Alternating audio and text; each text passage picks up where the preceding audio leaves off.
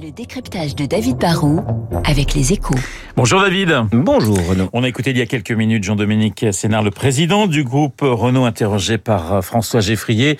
Renault et Nissan qui viennent de présenter les bases du renouvellement de leur alliance. En quoi est-ce un événement important? Vous savez Renault, dans l'automobile, en fait, et en caricaturant à peine, hein, il y a, deux types de stratégies. Il y a, il y a d'un côté les groupes gigantesques, multimarques comme General Motors, Volkswagen, Toyota ou Stellantis. Des groupes qui gèrent entre 5 et parfois même plus de 10 marques et qui joue à fond la carte des, économies d'échelle. L'objectif, ce sont les volumes, vendre entre 6 et 10 millions de voitures par an, ce qui permet de, peser lourd sur les fournisseurs, donc d'acheter au meilleur prix, et puis en parallèle de, mutualiser les frais de développement en partageant euh, bah, tout entre les marques, les pièces, les plateformes, les moteurs. Bon, vous avez de l'autre côté quelques marques qui s'en sortent très bien euh, toutes seules ou presque. C'est le cas de BMW, Mercedes, Honda, Tesla. Bon, des, groupes qui jouent avant tout la carte de la différenciation produit. Ils cherchent à être plus qualitatifs finalement que quantitatifs, et cela peut aussi marcher. Hein.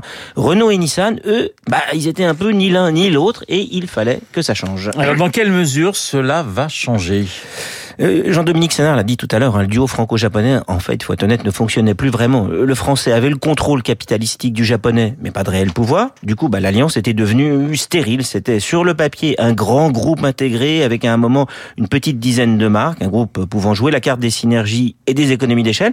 Mais dans la pratique, comme euh, français et japonais n'arrivaient jamais à se mettre vraiment d'accord et que personne ne pouvait forcer l'autre, eh bien le mariage était un piège. Aujourd'hui, ils simplifient leurs relations. Chacun va avoir 15% de l'autre et l'idée, c'est d'essayer de prendre un vrai nouveau départ. Alors David, grande question, est-ce que cela peut marcher?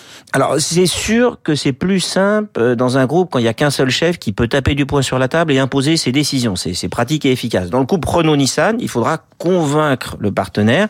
À chaque fois, ça va prendre du temps, c'est sûr. Mais, mais deux choses me rendent quand même on peut dire relativement optimiste. La première, c'est que en fait, chacun ne va pas très bien et a quand même besoin de l'autre. Ça, ça peut pousser à faire des concessions.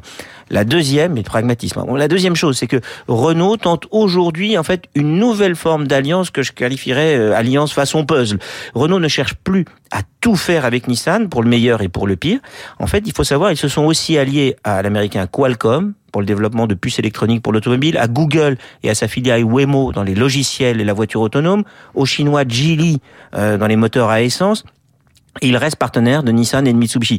Dans l'auto, c'est vrai, personne n'a tenté de traiter autant d'alliances en parallèle. C'est compliqué, hein.